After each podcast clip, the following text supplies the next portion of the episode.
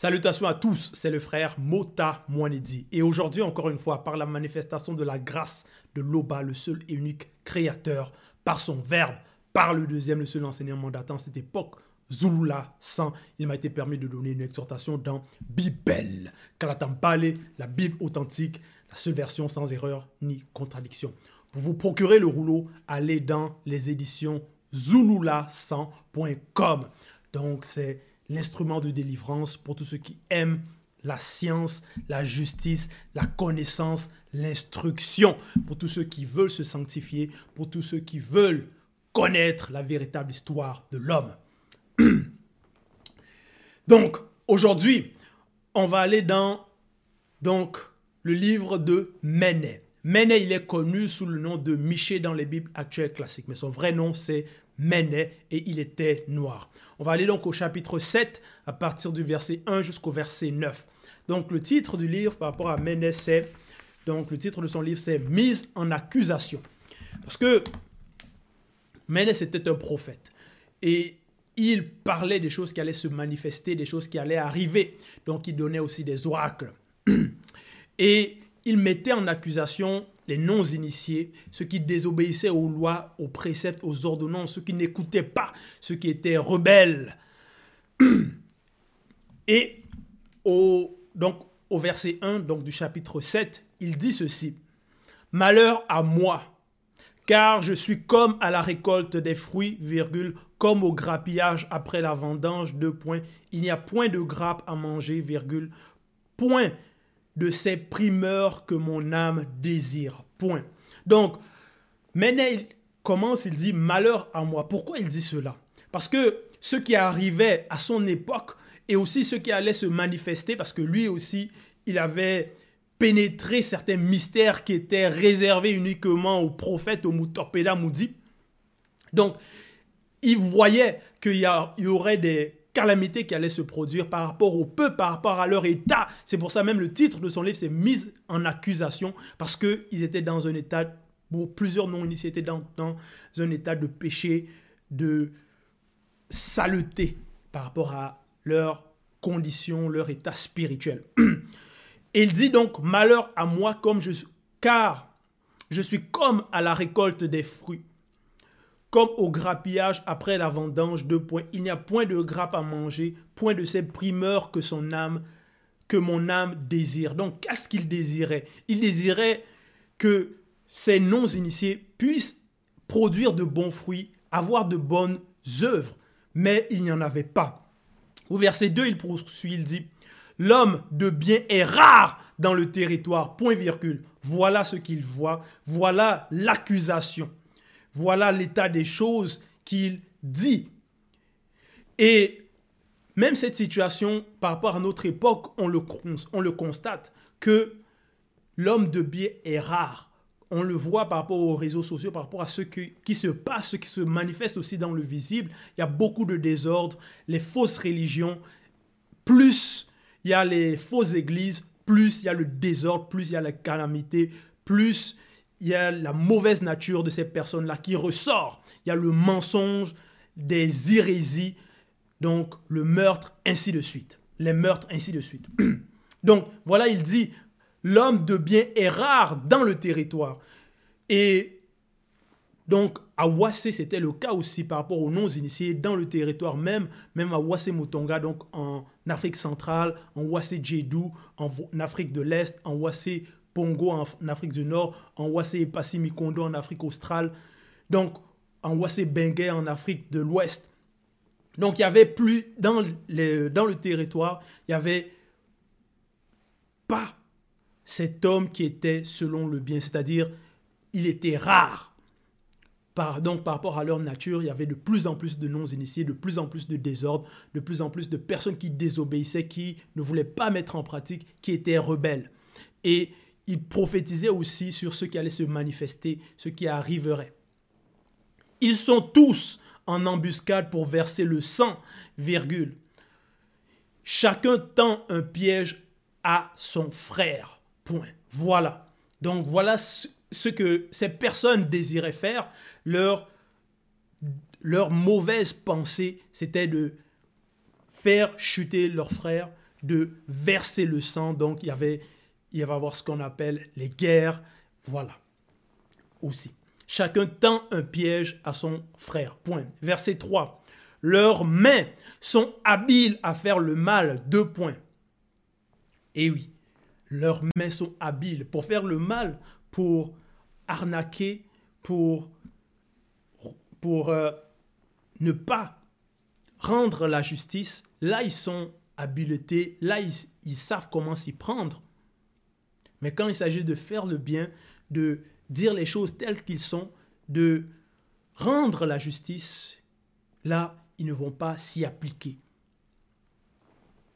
Leurs mains sont habiles à faire le mal, deux points. Le prince non initié a des exigences, deux points, virgule. Le prince non initié a des exigences, virgule. Le juge corrompu réclame un salaire malhonnête, virgule. Le grand manifeste son avidité, virgule. Et ils font ainsi cause commune. Point. Donc, cause commune, ils donc, vont former un complot pour opprimer, pour assouvir leurs besoins. Donc, ils vont mettre en place des, un système d'oppression. C'est pour ça, ça, il commence, il dit le prince. Donc, ça va parler, on va parler ici de, de la royauté aussi. Parce que quand tu es prince, donc tu es fils d'un roi. Le prince non initié a des exigences, virgule.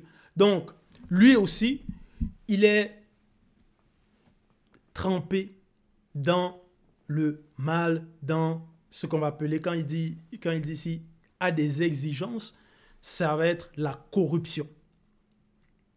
Ça va être la corruption. Il va exiger certaines choses.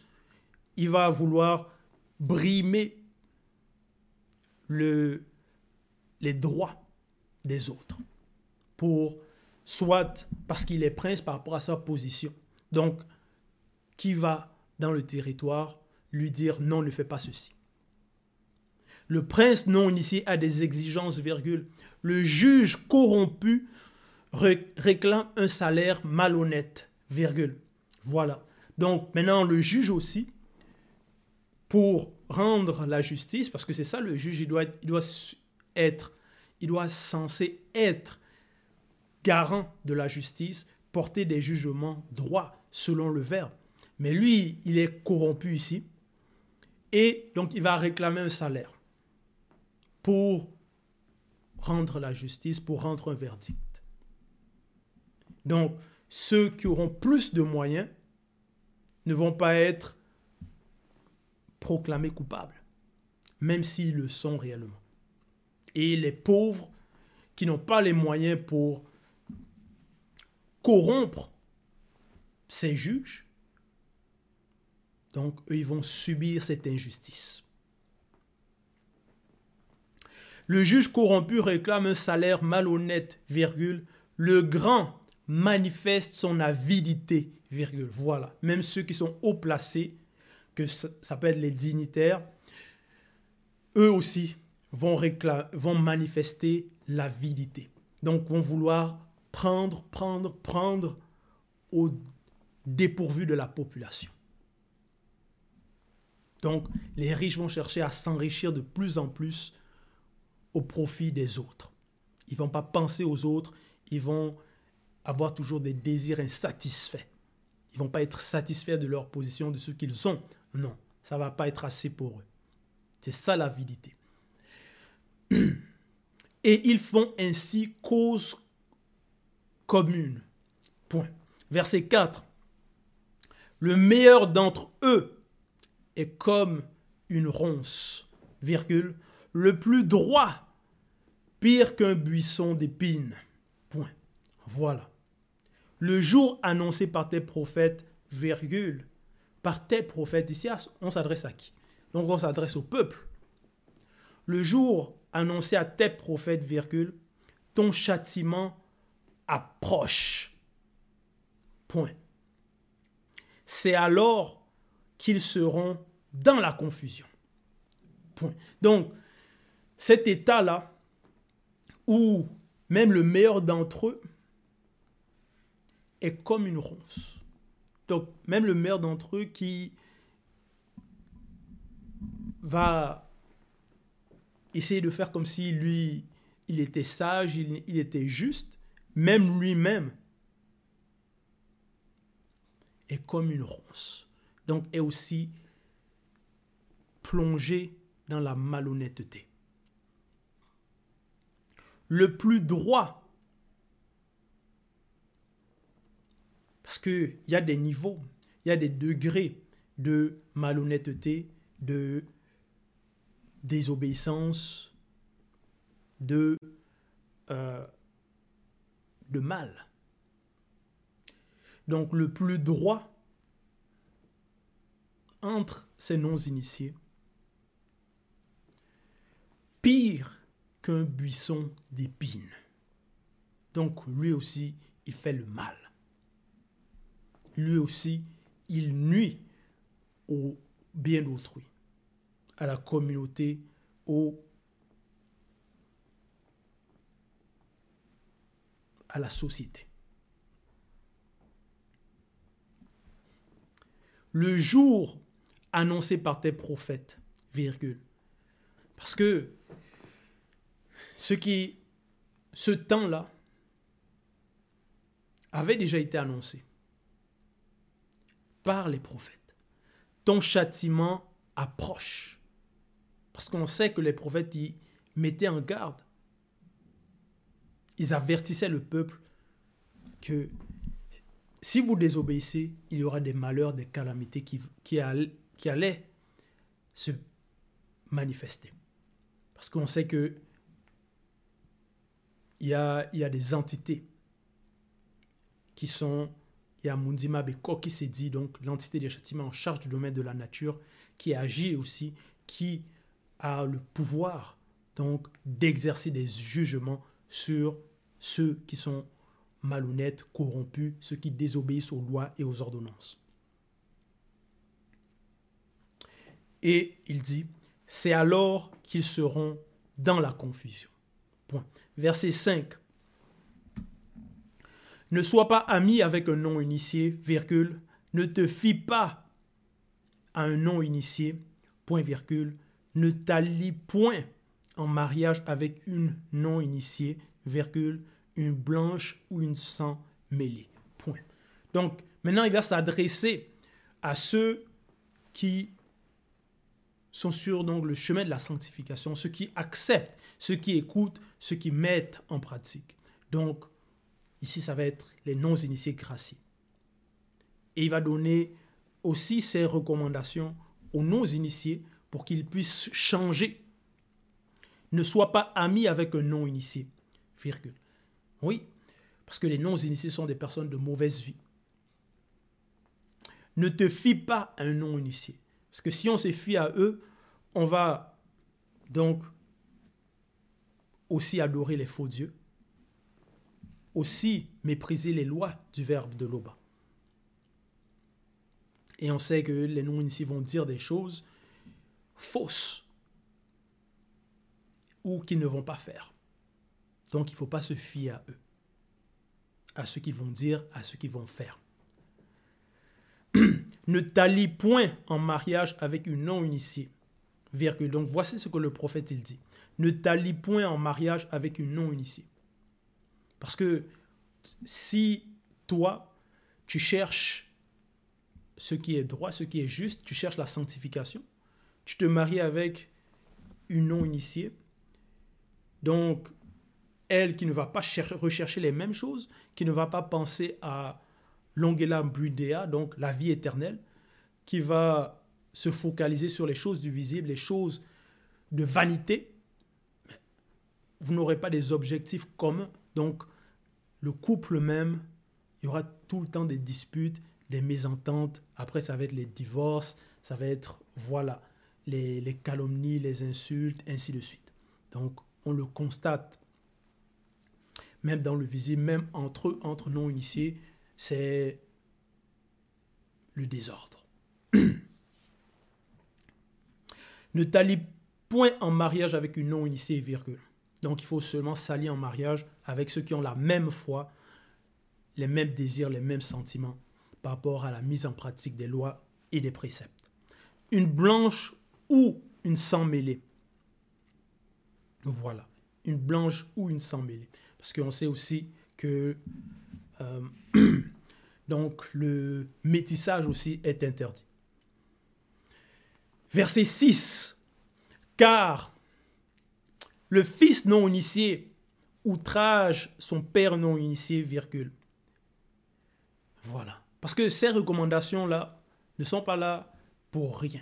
C'est pour le bien du peuple, pour le bien de celui qui va écouter, qui va vouloir mettre en pratique, qui va vouloir marcher selon les lois, les préceptes. C'est pour le bien de la société, pour le bien des non-initiés, si réellement ils mettent en pratique. Ces, ces règles-là pour leur bien.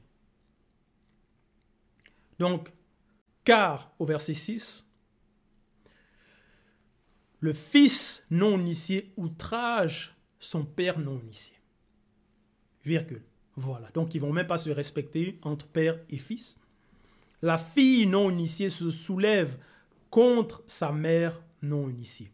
Virgule. Voilà. Donc, même la fille et la mère, les disputes, les soulèvements, donc, dans la famille même, il va constamment y avoir des problèmes. Donc, ils vont pas après, il y vont pas vouloir se parler pendant de longues périodes, ainsi de suite. La belle-fille non initiée contre sa belle-mère non initiée, point virgule. Chacun a pour ennemi les gens de sa maison. Point. Voilà. Donc, même entre, entre familles, il y a des problèmes. Donc, combien de fois avec les autres, entre amis, dans la société, entre les relations peut-être au travail, les relations avec peut-être les princes non initiés, les hauts dignitaires, les juges. Donc, ce ne sera que des problèmes. Et c'est ça. C'est ça l'état que le prophète menait est en train de dénoncer par rapport à leur état de conscience, par rapport à leurs agissements. Verset 7. Pour moi, virgule, ma vie est à l'oba, virgule, car son verbe est mon espérance et mon salut, point virgule, et je suis toujours exaucé, point. Voilà. Donc il dit maintenant par rapport à lui, mais sa vie est à l'ouba. Il est conscient de cela. Que son existence même, c'est par la manifestation de la grâce de l'Oba. Il est conscient de qui il est. Parce qu'il était rempli du Mundi Musangi, donc du Saint-Esprit car son verbe est mon espérance et mon salut. Donc il était conscient aussi par rapport au salut, par rapport à l'espérance que cette vie, ce n'est pas la finalité. Il dit, je suis toujours exaucé. Contrairement aux non-initiés, contrairement à ceux qui vont s'auto-proclamer prophètes, qui vont dire Dieu m'a dit, mais ils ne vont pas être exaucés par rapport à leur prière, par rapport à ceux qui auront envie. On va voir les, par exemple, les pleins qui sont dans les fausses religions. Peut-être le territoire, 80% dans, sont dans une religion. Ils vont demander la paix, la paix, la paix, mais la paix n'arrive pas.